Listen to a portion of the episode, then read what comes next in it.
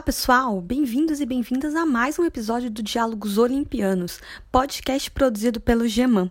Eu sou a Semira Miscorsi, professora de História Antiga da UFSM e coordenadora do GEMAN. E hoje, neste episódio especial de Carnaval, nós iremos falar com vocês um pouquinho sobre uma festa da antiga cidade de Roma, as Saturnais, a festa de Saturno. Uma festa alegre, cheia de comida e de trocas de presentes, quando aconteciam interessantes aspectos aspectos de inversão da ordem social, o que levou, inclusive, a uma leitura que viu nas Saturnais uma espécie de base do carnaval medieval ainda que possa haver contestações, enfim, a essa leitura. E para falar sobre a festa de Saturno, nós convidamos o professor doutor Alexandre Ayonlon, da UFOP. E para entrevistar o professor Alexandre junto comigo, está aqui o Murilo Tavares Modesto, que é membro do GEMAN e estuda Império Romano. Eu vou passar então a palavra para o Murilo, para ele apresentar para vocês o nosso convidado melhor. Olá, pessoal. Eu sou Murilo Tavares Modesto eu sou mestrando em História pelo programa de pós-graduação da UFSM, onde desenvolvo atualmente uma pesquisa sobre os poemas consolatórios do poeta Estácio, sendo bolsista CAPES, orientando da professora Semiramis e integrante do GEMAN. Para falar nesse episódio sobre o tema das Saturnais, as festas para Saturno, nosso convidado é o professor doutor Alexandre Agnolon. Professor Agnolon é mestre e doutor em Letras Clássicas pela Universidade de São Paulo e também foi na USP que se formou bacharel em Letras com habilitação em Português e Latim. O professor já cumpriu um estágio técnico-científico na Universidade de Oxford, foi professor pro tempore de Língua e Literatura Latina do Departamento de Letras Clássicas e Vernáculas da FEFELESH USP e atualmente é professor de estudos clássicos do Departamento de Letras e do Programa de Pós-Graduação em Letras da Universidade Federal de Ouro Preto. As suas pesquisas abrangem os temas de epigrama grego e latino, invectiva, sátira, lírica latina, elegia, retórica, poética e tradução de poesia grega e latina. Além disso, o professor Agnolon é autor do livro A Festa de Saturno, o Xênia e o Apoforeta de Marcial, publicado em 2017 pela EDUSP. Então, seja bem-vindo ao Diálogos Olimpianos, professor. Muito obrigado por ter aceitado o nosso convite para participar desse programa e debater um pouco conosco sobre as Saturnais. Eu que agradeço muito, Murilo, pelo, pelo convite seu e da Semiramis. Né? Na verdade, para mim é uma honra, né? a honra é minha, na verdade, né? em participar do programa de vocês, né? do podcast, né? do Diálogos Olimpianos. Né? Vamos lá, né? vamos conversar. Alexandre, novamente eu te dou as boas-vindas ao nosso podcast. E como o Murilo comentou, é uma honra receber você aqui nesse episódio, e ainda mais para falar de um tema tão legal, né, que é a festa de Saturno da antiga Roma, as famosas Saturnais.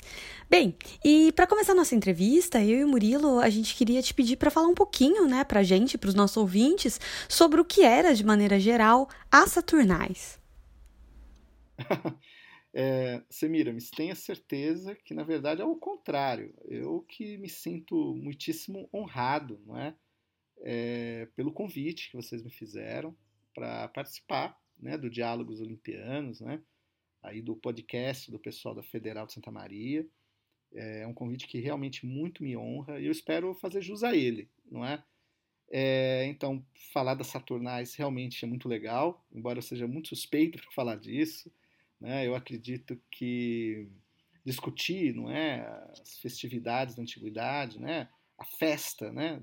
na antiguidade, de modo geral, é um espaço interessante, muito privilegiado uh, de estudo, né? um campo muito importante, na medida em que ali é possível né? É, assim, é, aprendermos um, uma espécie de instantâneo não é? do, do modo de pensar dos antigos. Né? Então, esses momentos de festa são realmente momentos extremamente privilegiados para isso. Né?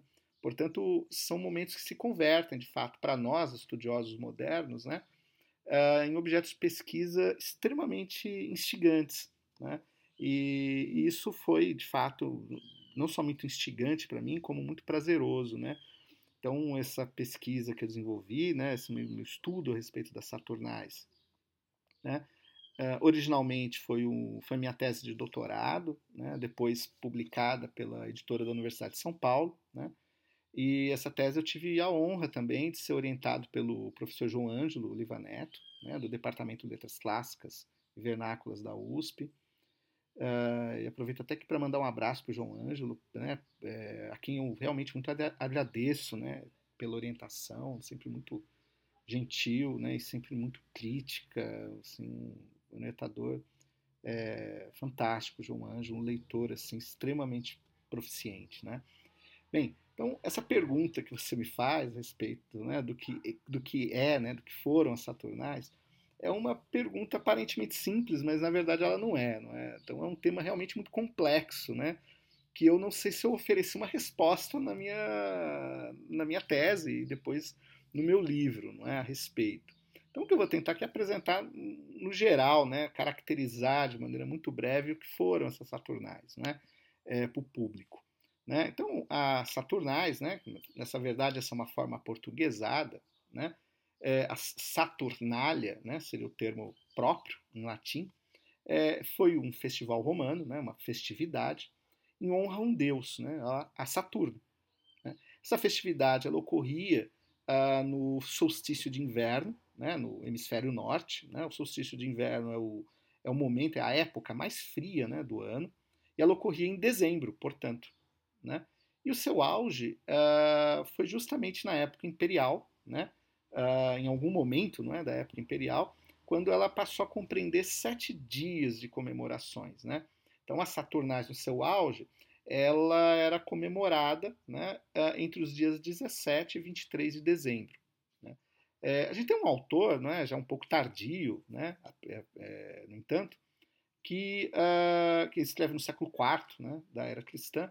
Ele tem uma obra chamada Saturnália, que é um macróbio. Né? Então, o macróbio, nessa obra, ele fala muito sobre a origem das Saturnais, ele fala das Saturnais de um modo geral, e em seu texto, né, na sua obra, ele fala muito a respeito do período de comemoração uh, das Saturnais. Né? Então ele disse que na verdade elas, uh, o período da comemoração, né, ele aumenta paulatinamente. Então inicialmente era apenas um dia de comemoração. Depois essas comemorações elas aumentam para três dias, passam a abranger três dias. Isso por causa da reforma do calendário romano feita por César no, no período já tarde republicano, no final da República, e depois, uh, já no início do Principado, por um édito de Augusto. Né? Uh, no século seguinte, já no primeiro século da era cristã, na época de Calígula, bem no início do seu principado, ele aumenta essas comemorações né, para cinco dias. Né? Essa informação a respeito dos cinco dias de comemoração, na época de Calígula, ela aparece em Dion Cássio. Né?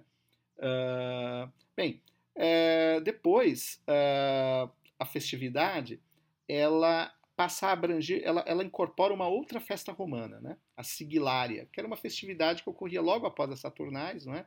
Uh, e elas foram incorporadas né, uh, às Saturnais, daí a, a, a, a, festa passou a ter sete dias né, de comemorações. Né? E essas sigilárias elas são bem interessantes, porque elas se associam às, às Saturnais, não só pela proximidade, né, porque é uma festa que ocorria logo após as Saturnais, mas também porque, como as Saturnais, havia uma troca de presentes. No caso das sigilárias, era algo muito específico, né? É, então, uh, havia um, um, intenso comércio nesse período, né? De estatuetas, né? De imagens, pequenas estatuetas de terracota com que as pessoas se presenteavam, né? E, e, portanto, não é? havia um comércio intenso né, desses objetos. Né? Então, um testemunho bem interessante né, a respeito uh, desse processo, digamos, de absorção né, das sigilárias por parte das Saturnais é o próprio Marcial, foi o poeta que eu estudei, não é? Uh, no livro Apoforeto, uh, ele dedica uma sessão inteira não é, de poemas descrevendo justamente essas imagens. E elas eram, na verdade, de cunho cômico, de cunho jocoso, elas representavam temas eróticos, representavam figuras disformes, né, como corcundas, né, etc. É, então a gente pode pensar, né, digamos assim, que pensando na datação de, de, de Marcial, né, é, pelo menos no livro Apoforeto, ali no final do primeiro século depois de Cristo, né, no primeiro século da nossa era, uh, que já no período de Domiciano, uh, as Saturnais já eram comemoradas durante sete dias. Então vocês já podem imaginar que se tratava de uma festividade longa, né? E longa, justamente que era. Uh, então ela tinha um grande apelo popular, ela era muito importante, né? Muito provavelmente as pessoas esperavam pelas Saturnais, né? É, a festividade ela está muito importante, ela está muito relacionada à origem de Roma, à origem do Lácio, né? Uh, e, por exemplo, Tito Lívio, ele atrela a, a festividade, né, o culto né, a Saturno, é, com a construção do seu templo, datado ali de 497 a.C. Né? Depois o mesmo Tito Lívio, não é, ele trata também da reorganização uh, pelo qual, pela qual passou uh, a Saturnais uh, já durante a Segunda Guerra Púnica. Não é? Bem, mas o que, que simbolizavam né, Saturnais? Né? Como que se constituía seu, a sua festividade propriamente dita? Não é? Então, é, falamos aqui da origem né, da, da, da, da, festa, né, pelo menos em algumas fontes antigas, uh, do início do seu culto, da, construção do seu templo, não é?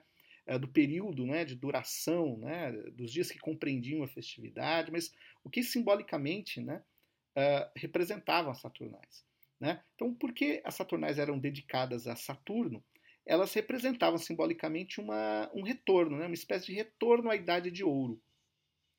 Nesse sentido, a festa era profundamente propiciatória, apesar de uma certa ambiguidade de Saturno. Né? Saturno era um deus relacionado à melancolia, não é? a atrabilis, não é? Uh, era também um deus uh, vinculado, por exemplo, ao universo quitônico, ou seja, ao submundo, de maneira que há, por exemplo, aquelas tabelas de fictionum, né, que eram é, tabuinhas imprecatórias, maldições romanas, não é? elas eram inscritas em tabuinhas de chumbo. Né? E o chumbo era um, era um metal de Saturno, não é? Uh, então tinha uma simbologia aí bem, digamos assim, uh, sombria, né? uma simbologia aí talvez assim lúgubre, não é? a figura do Deus. Então tem essa ambiguidade, né? Ao mesmo tempo, era uma divindade fundamentalmente propiciatória, era uma divindade profundamente ligada a um certo universo apotropaico, né? De, de, de assim, de expulsão do mal agouro, né? De afastamento do, do, do, do, do mal agouro, né? É, bem, então a cidade de ouro, que seria, né? São Saturno ele, ele, simbolizaria a cidade de ouro. O que seria a idade de ouro, né? Então, de acordo com diversas fontes antigas, não é? Isso vai passando de Exildo, não é? É, até o vídeo nas Metamorfoses, Virgílio, né? Estou tentando focar muito mais nas fontes latinas, não é? Uh, e em Virgílio, no caso, aparece também na Eneida, apesar que de maneira um pouco mais alusiva, né? Então, o rei latino, por exemplo, na Eneida, é descendente de Saturno. Muito interessante essa materialidade, né? Então, na, no, nas fontes latinas, Saturno ele teria convivido com os homens. Né? Isso é bem, é bem legal mesmo. Né? Então, é, então, é uma espécie de deus-homem, né? Uh, e também a missão da Idade de Ouro, né? também de forma alusiva, as bucólicas, né? como um retorno. Né? E também essa discussão vai até Macróbio. Então, essa Idade de Ouro que ela representava, então, um período de abundância, um período de paz, um período de felicidade né? absoluta na humanidade, uma espécie de Éden. Né? Então não havia guerras, não havia crueldades, não havia, um submiss... não havia submissão, não havia penúria não havia também a ideia de Estado, não havia também a hierarquia. Não é? Então, é justamente um período que retoma uma época anterior ao reinado de Júpiter. Né? É Júpiter quem depõe Saturno. Né? É, de, Saturno é deposto por Júpiter. Né? Então, esse período de reinado de Júpiter, no caso, coincide com aquilo que a gente chamaria é, da raça de ferro, né? ou seja, que é mais ou menos narrada por Exildo. Né? Daí, o fato de as Saturnais serem uma festa também de inversão, uma espécie de monde renversé, não é? é um mundo às avessas. Né? Então, no período da festividade das Saturnais, que é uma característica muito importante para a festividade, ela era um período de muita comida, muito vinho, muitos banquetes, era um período de festas, né? era um período de inversão, fundamentalmente. Né? Daí havia uma suspensão temporária do status quo, vamos dizer assim, uma suspensão temporária da hierarquia. Então não é à toa, por exemplo, não é, que Bakhtin considera as Saturnais, não é, como uma das bases do carnaval medieval, né? Bem, a figura de Saturno é uma figura muito interessante para se atrelar a essas características da, das Saturnais. Não é? Então, é, é, pensar Saturno né, e todos os elementos que o envolvem, né, pelo menos nas, em diversas tradições né, uh, que circunscrevem, circunscrevem Saturno no Lácio, é, se pode entender o caráter propiciatório, né, uh, o caráter, uh, digamos assim, de paz, de abundância, não é? uh, da própria festividade. Então, compreender Saturno é compreender as Saturnais. Né? Então, no caso de Saturno, né, há uma simbologia muito interessante em torno dele, em volta dele. Né? Então, primeiro, uma divindade que ela está na base da formação de Roma, pelo menos em diversas fontes, isso, principalmente Macróbio.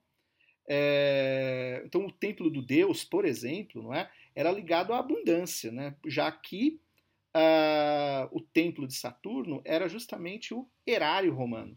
E um detalhe interessante nisso, que aparece, aparece, aparece em muitas inscrições, que são possíveis ainda hoje as, as encontrarmos né, registradas no CIO, né, no Corpus Scriptionum Latinarum, né, há várias associa associações de Saturno com a deusa Ops, ou seja, Ops é a própria riqueza. Então a gente já entende esse caráter de felicidade, de abundância, de riqueza, né, relacionado, relacionadas a Saturno. Né? Então nas fontes Saturno uh, teria reinado, juntamente com o deus Jano, né, o território que mais tarde seria o Lácio. Esse território, até por ordem de, de Jano, né, isso segundo Macróbio, passa a se chamar Satúrnia. Então, esse, é, essa ideia, é, o, o, Lácio tinha um outro nome, imagine isso. O Lácio se chamava Satúrnia. Só além de Macróbio, aparece também em Festo, aparece também mencionada, é, aparece também mencionado em Varrão, né? É bem interessante isso. Então, ele é um deus assim cuja materialidade é muito clara, né? Ele reina entre os homens. Mas mais do que isso, essa autoridade saturnina, vamos dizer assim, uh, ela se dá não só pelo governo que ele compartilha com Jano, isso é muito interessante, uh, os dois passam a reinar juntos, segundo as fontes, isso importa porque é uma espécie de, digamos assim, imagem arquetípica do consulado romano, né, da, instituição republicana, não é? É então, além do bom governo né, de Saturno, ele também teria levado para o Lácio a agricultura. Nesse sentido, Saturno é importante porque ele permite o assentamento daqueles povos que antes eram considerados, digamos assim, selváticos. Ele também lhe dá, lhes dá leis. Então ele forma assim a base da, de uma civilização. Né? Então, por exemplo, se a gente pensar então naquelas categorias que na verdade estão, estão, estão muito ligadas à epopeia, né? Das funções, né? das três funções indo-europeias, está lá no Dumézil, aparece no Vernando, Banvenice, aparece também no Otto Hoffler, né? Que, que, quais sejam, que, quais são nessas três funções né, indo-europeias, a soberania, a força e a fecundidade, Saturno seria, assim, pelo menos, né, um representante muito, muito claro né, da soberania e da fecundidade. Né, da soberania, porque ele funda a cidade, né, ele reina sobre o povo e, e, e, e dá leis, aos, dá, leis aos, ao povo. Né? E a fecundidade, porque é evidente, né? ele ensina agricultura. Então, nesse sentido, ele permite a fixação do povo na terra ele fomenta ainda não só o seu sustento, mas a própria riqueza. Né? Então, isso são, são elementos importantes para a gente pensar saturnais. Não é? Uh, e o detalhe, né, como havia suspensão não é, na festividade dos, uh, digamos assim, da, da, das normas, né, havia uma inversão, o jogo né, de dados, né, que que costumava ser proibido em Roma, ele é permitido, mas durante as Saturnais. Isso é um dado absolutamente fundamental. Excelente, Alexandre. E em sua tese de doutorado, depois publicada como livro pela EDUSP, como Murilo e você já comentaram, você estudou a festa de Saturno a partir dos livros de epigramas Xênia Apoforeta escritos pelo Marcial né? Um poeta que viveu, como você também já comentou, entre meados do século I da Era Comum e início do século II aí da Era Comum. Bem, uh, você poderia explicar um pouco mais do que se tratam esses dois livros do Marcial, né, o Xênia e o Apoforeta, e qual a relação deles com as Saturnais? boa pergunta, Semiramis. É, enfim, né? Uh, Xênia e Apoforeta tratam das Saturnais. Na verdade, pensando melhor, eu iria mais longe, né? Quer dizer, é, e Apoforeta, na verdade, são as Saturnais. Né? Talvez esse seja o grande diferencial, talvez, para pensar a presença da, da Saturnália, né, das Saturnais, na poesia marciálica, na poesia de Marcial. Né? Uh, por que né, eles são as Saturnais? Porque os dois livros, o Xênia e a Apoforeta, né, pela acumulação, sobretudo Xênia, né, a maneira de uma espécie de cornucópia, né, eles são uma imagem muito poderosa desse caráter abundante né, da festividade, né, desse elemento feliz né, do banquete. Né. Então, Xênia, né, o livro dos brindes, né, como eu pelo menos o traduzi, né, uma tradução evidentemente adaptada, uma proposta, uh, ele é composto de 124 epigramas, com exceção dos epigramas prefaciais, né, uh, são epigramas uh, compostos meramente em dois dísticos, simples dois dísticos. Né? E cada dístico ali refere e descreve de maneira extremamente breve, condensada, né? como, como enfim, é, como convém né? ao, ao, próprio gênero do epigrama, né? Que tem como marca d'água a exploração dessa brevidade. Né? Então, a brevidade é uma espécie de lex operis, né? de lei do gênero né? do, do, do epigrama. Né? Então, o que, que descreve ali né? e refere? É, alimentos. Né? Então, você tem lá, por exemplo, uh, carnes de aves, não é? peixes, né? Uh, muitas vezes, uh, por exemplo, legumes, molhos, né? às vezes muito, muito requintados, como é o caso do molho garo, né?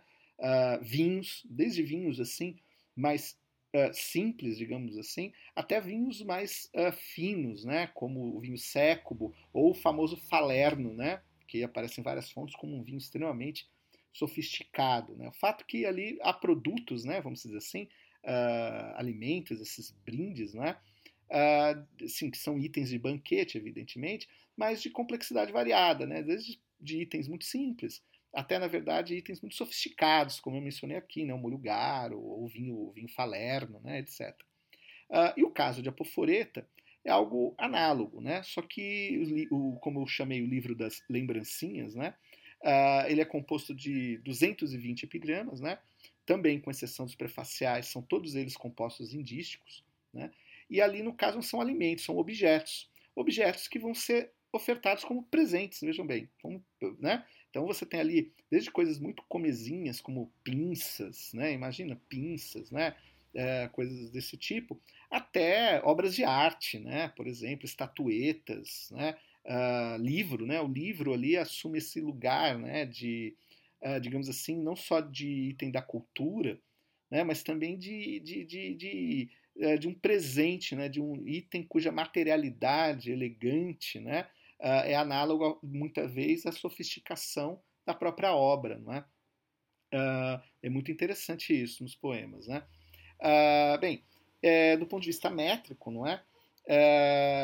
Bem, Marcel basicamente mantém, eu acho que a tradição do epigrama, no, no sentido de, de, da preponderância, da prevalência do dístico elegíaco, como a gente sabe, o dístico elegíaco é o verso, é, não só da elegia, mas é o verso também preponderante do epigrama, do gênero do epigrama, talvez em virtude da sua unidade métrica, né, é, dessa pequena unidade métrica do dístico, né, ela favoreça a brevidade, uh, mas também uh, aparece, vez ou outra, né, em Xênia Poforeta, outros metros que também uh, aparecem restante dos livros de Marcial, também são comuns à epigramática, por exemplo, em Catulo mesmo, né, como é o caso do endecassílabo falécio, né, ligado a temas jocosos né, também, e uh, o escazonte, ou o coliambo, não é? que é uma variedade da poesia iâmbica, uma variedade, é, é uma variedade do iambo, não é? e é um metro é, identificado com Hipônax, que teria sido seu inventor. Né? Hipônax era o poeta uh, iâmbico, né? era o iambógrafo grego do período arcaico. Né? uh, modelo importante não é? da poesia iâmbica, juntamente com Arquíloco, como a gente sabe. Não é? Bem, Xênia Apoforeta uh, foram publicados ali no final do primeiro século depois de Cristo. Né? Uh, Xênia, provavelmente em dezembro de 83 ou em dezembro de 84, uh, e Apoforeta uh, em dezembro de 85. Né? Uh, bem, uh, são hipóteses, evidentemente. Uh, curiosamente, uh, Xênia e Apoforeta são elencados na obra de Marcial, né, na ópera Martialis, né, geralmente como os dois últimos livros da coleção de epigramas. Né? Então, geralmente são arrolados, são elencados como os livros 13 e 14, respectivamente. No entanto, pela datação, são livros certamente anteriores, seriam justamente os primeiros livros de Marcial. Interessante, né? Marcial, então, portanto, estreia né, uh, os livros, né, assim, uh, como nessa, nessa dimensão festiva das Saturnais. Né? Então, ele passa a ser um poeta das Saturnais. E, e, é bem interessante essa lógica, porque muitas vezes os Xenia Apoforeta são livros deixados de lado, considerados obra menor, por assim dizer, mas assim uh, a, a, a, presença das Saturnais em Marcial é uma espécie de leitmotiv, é um tema muitíssimo recorrente em Marcial. Né? Muitos autores apontam também, inclusive, que uh, outros livros né, do poeta, outros livros de epigramas do poeta, muito provavelmente foram compostos também durante as Saturnais. Portanto, são livros que, gente, que poderíamos considerar também saturnalícios, como é o livro 4, 5, 7, o 10 e o 11. Né? Uh, no entanto, como quando eu falo dessa questão da presença, né, inclusive está na pergunta, né, a ideia da presença, não é, da, da, da, da Saturnais, né, é, qual a relação, não é, deles com as Saturnais? Como eu disse, Xenia e Apoforeta são as Saturnais. É, isso importa, como eu falei aqui, como uma espécie de imagem, como se os livros, por acumulação, né, reproduzissem né, esse, uh, a abundância própria das Saturnais, esse elemento de, quase como uma espécie de cornucópia.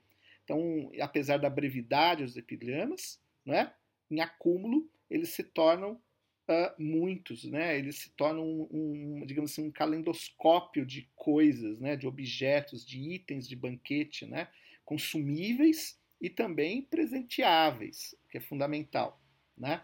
Uh, e é muito interessante essa dimensão, esse aspecto, principalmente em Xênia, não é? Xênia, é esse livro dos brindes a que eu me referi, ele não é somente, seu sentido, né, uh, como livro de Marcial, né, como uh, uh, Xênia também era, na antiguidade, pelo menos aparece em Plínio, aparece também em Vitrúvio, não é? Xênia era também uma espécie de pintura decorativa, de salas de banquete, né? Que representavam justamente uh, alimentos, né, comidas, né, uh, com, com as quais os convidados, os convivas, não é, eram presenteados pelo anfitrião.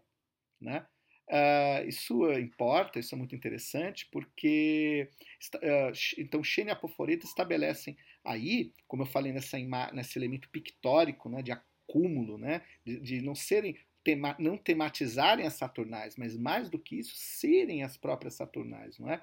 Uh, então essa imagem forte desses dois epigramas, né, como a, as próprias Saturnais, aproximam, portanto, Xênia Apoforeta desse gênero de pintura que é Xênia, né, como aparece em Plínio, como aparece em Vitrúvio, né, e, consequentemente, os aproximam também do gênero baixo, né, do gênero humilde, como também é na pintura xênia, né, identificado com a riparografia, né, a chamada pintura vil. Né. Uh, isso, isso é muito engenhoso por parte de Marcial, porque é um engenho do conjunto dos livros tá, uh, que se relaciona também com um engenho específico de poema a poema. O que eu quero dizer com isso? Uh, esses poemas, né, esses dísticos que compõem Xênia Poforeta, uh, eles poderiam ser usados como cartões de presente, como o próprio Marcial, Marcial faz referência não é, nos epigramas prefaciais uh, dessas duas obras. Uh, ou seja, eles poderiam ser cartõezinhos de presente, mas mais do que isso, eram cartões que, pela agudeza da elocução breve do epigrama, demandavam do seu leitor uma certa agudeza de engenho também para compreender que objeto é referido e que objeto ali é descrito. Daí, são epigramas que se associam também a uma certa dimensão lúdica da festa. O conviva ter que adivinhar o presente. Né? E adivinhar o presente, evidente, né? Uh, deixa entrever né, a, a, a engenhosidade, né, o, o, engenho, né, a inteligência desse convidado, né, refinado, né, que é capaz de perceber o que seja o presente que ele ganhou. Né? Uh, nesse sentido, são epi esses epigramas marciais são engenhosos também, porque não são somente epigramas que dialogam com a variedade, né, com a possibilidade convivial, não é, do, com os epigramata simpotica, que já, vi, que já existiam né, na tradição helenística, mas ali é uma, há uma certa especificidade, porque são epigramas conviviais, mas que, em função das saturnais, demandam uh, um aspecto lúdico que emula o ritual da festa.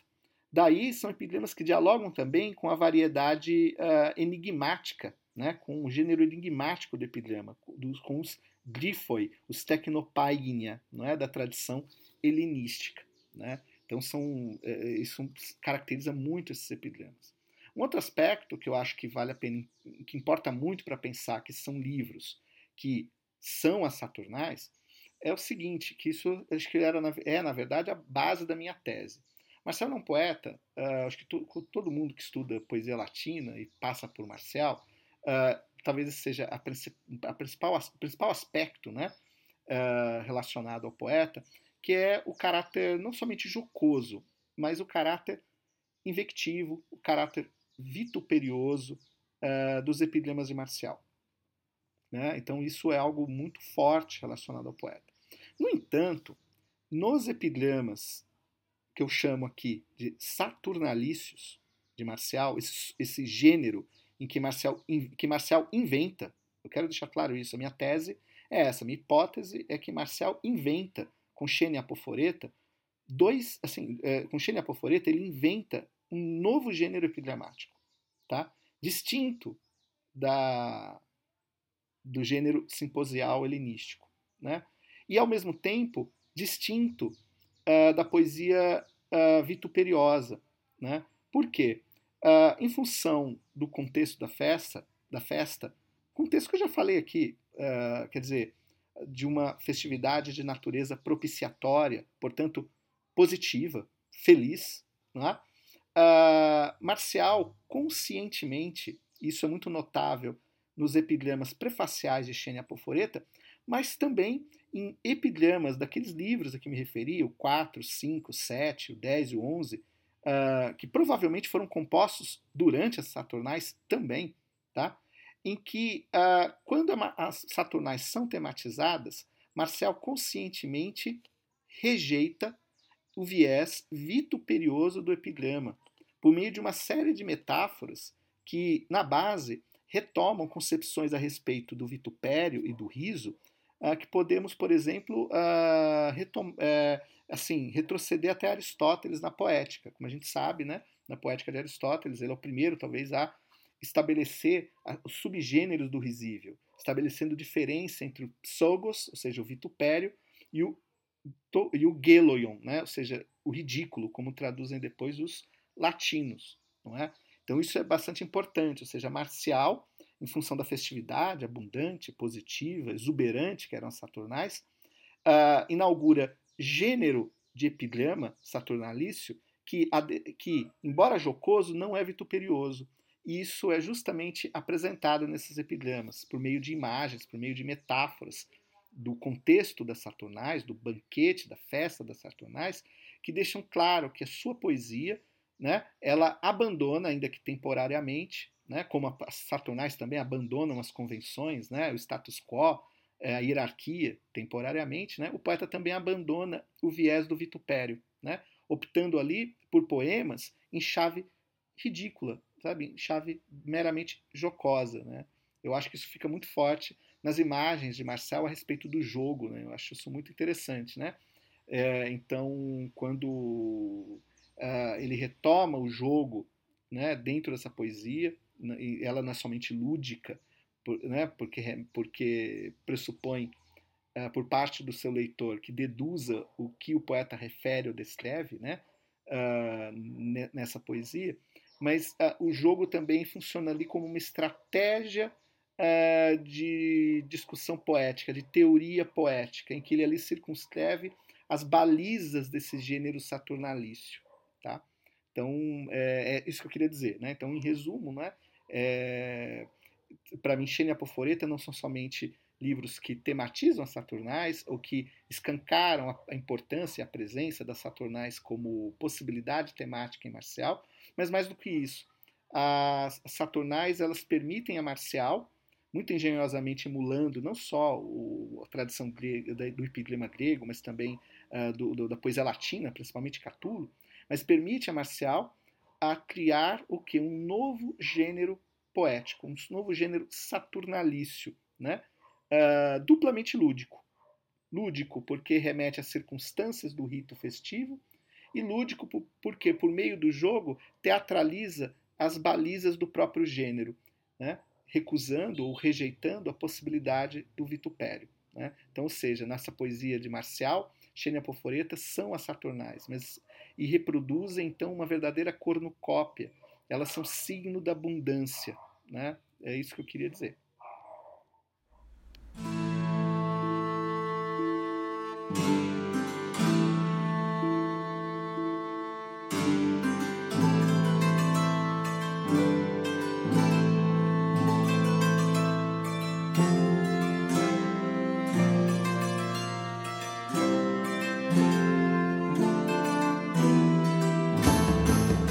Disse que os tempos do reinado de Saturno foram felicíssimos, época em que, pela abundância de todas as coisas, ninguém era distinguido seja pela escravidão, seja pela liberdade. Daí, pode-se depreender porque toda licença é permitida aos escravos durante as comemorações das Saturnais.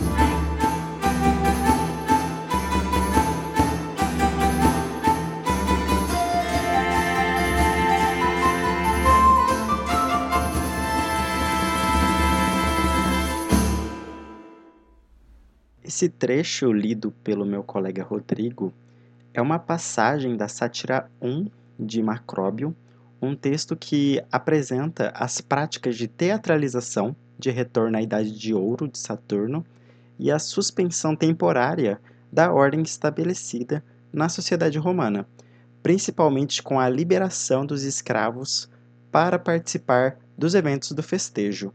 O senhor poderia comentar então mais sobre esse caráter das Saturnais em suspender a ordem social romana? E no caso dos escravizados, o que nós sabemos sobre como as Saturnais eram comemoradas por eles? E em que medida esses sujeitos estavam realmente livres dos conflitos com a ordem social? É, Murilo, essa é uma pergunta muito complicada, é muito difícil, não é, respondê-la. Talvez seja impossível respondê-la, não é? Até porque a gente for pensar, na verdade, né, é, é, o passado é morto, né? O passado é ruína, né? Então, assim, o que a gente pode fazer, na verdade, é construir um verossímil, né? A partir desses, do material desse, desse passado, né? Fontes textuais, epigráficas, né? fontes materiais, não é? E a partir de lá constituir, digamos, uma possibilidade, não é, de, de entendimento, né? É, até porque essas fontes não estão em sua completude. É importante lembrar que são cacos do passado. Não é? É, então, o máximo que a gente pode fazer é construir um, constituir né, um verossímil. Então, assim, oficialmente, pela, pela, pelo menos pelo conjunto das fontes que nos chegaram a respeito das Saturnais, há uma, de fato, uma suspensão da ordem social. Né? Essa suspensão é fundamental, é uma suspensão temporária. Né? Ela, uh, ela faz parte do rito festivo. Até porque, como a gente falou há pouco, né, a respeito de Saturno, né, e eu apresentei muito brevemente né, como se dá a festividade, é, é uma festividade de abundância, de exuberância, não é? E ela pressupõe a inversão, ela pressupõe a suspensão temporária da ordem social é, como forma de, de retomada, como forma, como, como, enfim, como dimensão simbólica do retorno da Idade de Ouro, né, em que não havia justamente submissão, não havia fome, não havia guerras, né? Uh, ou seja, havia uma paz, uma abundância eterna, uma felicidade uh, eterna, né? como a gente viu há pouco. Né? Uh, e essa liberdade, de fato, ela repercutia na, na, na, entre os escravos, não é? a ponto da, da, das Saturnais, nas fontes, se chamada muitas vezes de feriae seruorum, ou seja, né, as, as festas né, dos escravos, não é? é enfim. Né? É, por exemplo, em Horácio, né, essa liberdade se evidencia. Não é? Em Horácio, é, numa das sátiras, ele, ele, ele, ele, ele exorta Dava, um escravo, a falar. Né? E imagina, a falar. É, a, a, né, ele, é, é, isso não é permitido a um escravo, né, falar publicamente. Né? Então, isso, então isso é, é reproduzido em poesia. Né? Daí ele fala para o escravo, olha, abusa da sua liberdade de dezembro, né? abusa dessa libertas de Cambridge, né? Uh, como referência a Saturnais. Né? É, em Marcial, em outras fontes também, uh, essa liberdade, essa igualdade temporária, ela é figurada uh, em insígnias que as pessoas usavam. Né? Então, no lugar de toda daquelas marcas, né, sobretudo na vestimenta, que demarcavam a, a hierarquia social, né, todos deveriam usar o barrete de liberto, né, o pilium, né, que era uma distinção de liberto, né, ou seja, quer dizer, que, que colocava todos no mesmo estatuto, né, em que a liberdade era geral. Né? É, fontes ali marcavam, por exemplo, que os senhores serviriam seus escravos e também uh, poderiam, né, uh, os escravos, lógico, uh, serem jocosos com seus senhores. Né? Bem, isso aparece em várias fontes. Né? Isso aparece em várias fontes, mas é bom lembrar que uh, trata-se de um rito. Isso é fundamental, é um ritual, é uma convenção. Né? Ou seja, a Saturnais ela é convencional. Uh, mesmo assim, não quer dizer que ela era comemorada da mesma maneira, né? não, em todos os lugares. Muito provavelmente, as Saturnais não deveriam ser comemoradas do, assim, uh, na província, imaginemos, uh, da mesma maneira que em Roma. Né? Ou mesmo a, a festividade ao longo do tempo, ela provavelmente sofreu transformações, como qualquer fato da cultura, não é? Uh, então, a gente viu isso há pouco, não é? Quer dizer, uh, o tempo de duração da festa é um índice disso, né? Ela começa com um dia de festividade, né? Uh, séculos depois, né? Ali, no, no, na época do Principado, ela passa a, a, enfim, a ser comemorada em sete dias, né? Que foi o seu auge. Então a gente imagina que não só a extensão da festa é um dado da mudança, mas também os modos dessa festa, né? Ou seja, os modos do seu ritual, né? Como ela provavelmente era comemorada, né? Então a gente tem, as fontes não são cabais nisso, mas a gente tem algumas ideias, né? Então, por exemplo, em Plínio Jovem, por exemplo, né? A gente está aí né, no século I depois de Cristo, né? É, nas 1, 2 depois de Cristo, as epístolas né, de, de, de, de Plínio ele menciona mais de uma vez as Saturnais, né? E numa delas ele, ele, ele diz que, que permite que, seus, que seus escravos comemorem as Saturnais. Mas ele prefere, ao contrário de participar das festividades, manter-se num quarto de estudo. Ele prefere estudar, ele prefere se isolar. Mas repare como é interessante, não é?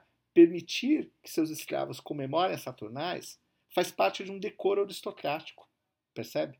faz parte de um, de um modo de ser aristocrático. Né? Se ele não permitisse a, a, a, a comemoração das Saturnais, né, ele quebra ali um decoro próprio uh, do seu lugar social. Não é? Uh, Lúcio Vero, por exemplo, de forma um pouco diversa, como aparece na história Augusta, não só comemorava Saturnais, mas ele permitia que escravos domésticos, né, os Wernai, participassem de banquetes. Né? Então, uh, os modos de, de, de, de, comemorar né, são um pouco diferentes, né? podem diferir não é, nesse sentido. Uh, claro que aí a gente pode pensar questões que ultrapassam a própria festividade, não é? quer dizer assim, relações próximas entre senhores e escravos, que havia, né, de fato. Né? Em, por exemplo, em Sêneca isso aparece bastante, não é? que muitas vezes exorta a amizade do, seu, do senhor com os escravos. Essa amizade é positiva porque ela ela, ela, ela, ela tempera o caráter servil do escravo, né? E evita, pela, por uma certa, uma, uma certa magnanimidade aristocrática, não é? que o escravo uh, se rebele né? Uh, contra o seu senhor. Né? Repare que interessante. Então a gente pode imaginar que a Saturnais faz parte desse decoro aristocrático. Nesse sentido, é, Saturnais, a despeito dessa liberdade geral, não é? que concedia temporariamente a todos principalmente os escravos, é, é uma liberdade paradoxal, porque ela é parte de uma estrutura de poder também. Ou seja, ela paradoxalmente, apesar de uh, suspender a hierarquia social, apesar dos seus processos de inversão e de paródia, de riso jocoso do status quo, ela, na verdade, pelo contrário, impõe o status quo. Ela reforça a hierarquia né? E ela reforça uh, as diferenças não é? é, da ordem social, que são, depois da festa, né? reimpostas. Tudo bem? Isso é muito importante levar em consideração. Né? É, nesse sentido, você pode até considerar as Saturnais como um, aspecto que, um aspecto que contribui para a imposição do poder. Se a gente pensar que talvez antropologicamente ela funcionasse como uma válvula de escape, aí você põe não é, a ideia de que, é, ou seja, os sujeitos não estão livres uh, dos conflitos sociais, mas esses conflitos sociais temporariamente são suspensos, porque a festividade funciona como uma espécie de válvula de escape. Ela alivia essas tensões e depois a ordem é reimposta novamente. Então a festa assume um papel de estratégia de manutenção da ordem. Né? Uh, e um detalhe importante, não é? é, é assim também, né? Tem os escravos que, não é? Provavelmente uh, não deixavam de exercer suas tarefas diligentemente ao longo das Saturnais. Embora algumas fontes apontem que senhores servem os seus escravos, não é? Durante a festa, não, nenhuma delas diz que são senhores que cozinham, são senhores que produzem o vinho, não é? São os, os senhores que transportam os víveres. Não. Há escravos que continuam exercendo diligentemente as suas tarefas, não é? Então, isso demonstra que os sujeitos não estavam livres dos conflitos, das tensões, uh, e nem havia uma liberdade de fato. Uh, as Saturnais eram teatro, né? como teatro, ela apresenta ali ilusão, ela apresenta o, o engano, né? ela é um mero alívio né, uh, às tensões sociais. Não é? Ela é um alívio temporário a essas tensões. Bom, professor, no seu livro, o senhor comenta que, ao longo dos primeiros séculos da Era Comum, as Saturnais passaram a ser atacadas especialmente por parte de escritores cristãos. O senhor poderia nos falar sobre quais eram as críticas dos cristãos ao festival e como foi o processo de desaparecimento das Saturnais em contexto de difusão do cristianismo pelo Império Romano? E o senhor considera que houve alguma permanência das práticas saturnalícias nas tradições festivas populares posteriores, como o carnaval? É, Murilo, está tá empolgado, né? Assim, são é, duas perguntas, né? É, bem, de fato, né, com a expansão cristã, é, esses autores do, do, do, início do cristianismo, né, é, apologetas cristãos como Lactâncio, principalmente Tertuliano, não é, é, há de fato um processo de retração não é, das Saturnais e, e também né, do, do, do, paganismo no geral, das outras festividades não é, uh, romanas. Não é? É e uh, as críticas principais, não é? é? elas estavam vinculadas à ideia né, do, do, culto a ídolos, né? ou seja, assim, a, a, a festividades, as saturnais inclusive, né? É de, uma, de uma cultura que é politeísta, não é? em, em oposição ao Deus único né? da tradição cristã né? e judaico-cristã. Não é? E se apontava né? o culto a falsos deuses, a ídolos, né? esse tipo de imagem não é? no caso das Saturnais. Claro que para um cristão como Tertuliano, não é? é? a licenciosidade própria das Saturnais deveria ser muito chocante, não é? Então isso era de fato um objeto de ataque recorrente, né? É, do, do, desses apologetas do cristianismo, não é? Bem, com a expansão cristã, né, as Saturnais desaparecem, né? Como desaparecem as outras festividades romanas. Não é? Saturnais, já no século IV, elas já muitas vezes são chamadas de brumalha, então você note que há já, aí já um esvaziamento simbólico não é? Uh, do culto de Saturno, né? Uh, que passa agora a ser uma festividade, não é? é assim, associada ao solstício de inverno, né? nesse caso. Não é? É, mas, no entanto, é importante a gente marcar, não é? que eu até falo isso no, no, no livro, assim que, apesar do, do, do, do de, assim, de, de, de, deposto, né? apesar, de, pela cruz, não é? é? apesar do golpe né? que lhe é desferido pela cruz, Saturno mantém ainda sua é, a sua foice muito bem afiada. Não é? Eu até digo isso no livro lá. Foi essa imagem, né? uma insígnia né? associada a Saturno. Né? E por que eu digo isso? Porque, apesar desse esvaziamento simbólico, as Saturnais continuam lá. Elas são incorporadas, essas comunidades cristãs, né? agrárias, né? pré-industriais, é? Uh, e elas passam também a contaminar é, outras festividades ao longo da Idade Média. Né? Ou seja, é, a gente pode pensar que há um substrato né, das Saturnais em diversas festividades da Idade Média que possuem uma mesma lógica de inversão, né, de suspensão né, da ordem social, né, de, da suspensão da hierarquia, né, em que, por exemplo, o beber e o comer né, assumem um lugar de preponderância. Né? Então, esses elementos que funcionam como substrato das Saturnais eu acho que se mantém é, em festividades como o Natal mesmo, a Páscoa, não é? a festa dos bobos, que é uma festividade muito popular, não é? o Carnaval, né? evidentemente, né? inclusive Bakhtin aponta isso bem já, né? então é, a gente tem que levar isso em consideração. Né? Então, de fato, é, os, ataques eram, os ataques eram esses, né? quer dizer, um exemplo interessante de ataques contra Saturnais, né? é, ataques promovidos pelos apologetas cristãos, não é? é os atos de São Dácio, não é? é que o São Dácio teria sido um mártir, né? ou seja, ele era um legionário romano que é escolhido para desempenhar o papel justamente de Saturno, né? do rei das Saturnais. Né? Uh, então ele tem possibilidade de dar vazão a todos os seus desejos, a todas as suas vontades durante a festa, no entanto, ao fim dela, ele deveria ser morto né, como uma imagem poderosa, uma, simbolizando aí o destronamento de Saturno e o retorno da hierarquia e da ordem social. Não é? Ele se recusa a desempenhar esse papel e ele é martirizado. É, é possível que houvesse né, uh, na festividade das Saturnais sacrifício né, de escravos, né? o escravo era escolhido, por exemplo, a ser um, um Saturno, depois sacrificado ao final da festa, para simbolizar o destronamento? Bem, é possível que em algum momento isso possa ter ocorrido isso não aparece de modo algum no conjunto das fontes, não é?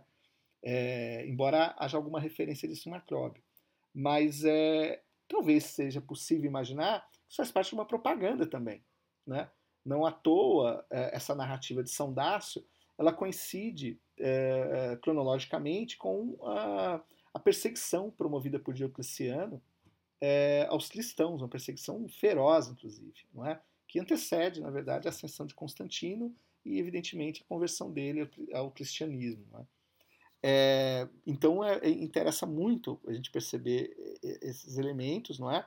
Assim, os ataques estão associados à licenciosidade própria da festa, ao culto, não é, da, da, da, da de, dessas uh, da, da, da, divindade, não é, e, e, associar a divindade, não é, ao culto de falsos deuses, a, a ídolos e tal, né? Então, os ataques estão por aí, e com esses ataques né, somados à expansão natural do cristianismo ali, tendência ao desaparecimento dessas festas, as saturnais inclusive. No entanto, como eu disse há pouco, né, a foice de Saturno continua afiada. Então, é, é, as saturnais ela, ela se mantém ali no substrato de diversas outras festividades, né, ao longo da Idade Média, como o Natal, como a Páscoa, como, como a Festa dos Bobos, como falei, como o Carnaval. Né? É isso. Alexandre, e para encerrar nossa entrevista, quais recomendações você daria para um jovem, uma jovem estudante de história, de filosofia ou de letras, por exemplo, que quer se aventurar pelos estudos clássicos? é, é, Semiramis, né? Na verdade, tanta coisa para dizer, não é, a respeito disso. É, bem, que eu recomendaria, não é, um estudante, né, que buscasse assim enveredar, não é, nos estudos clássicos, né? É, é, bem, eu imagino que primeiramente uh, ele deve ter um, há um pré-requisito aí, né? Eu acho que ele precisa ter um amor incondicional pelas humanidades, né? Deve ser um, é, um leitor voraz, né? Eu acho que talvez deve ser um pré-requisito fundamental, não é?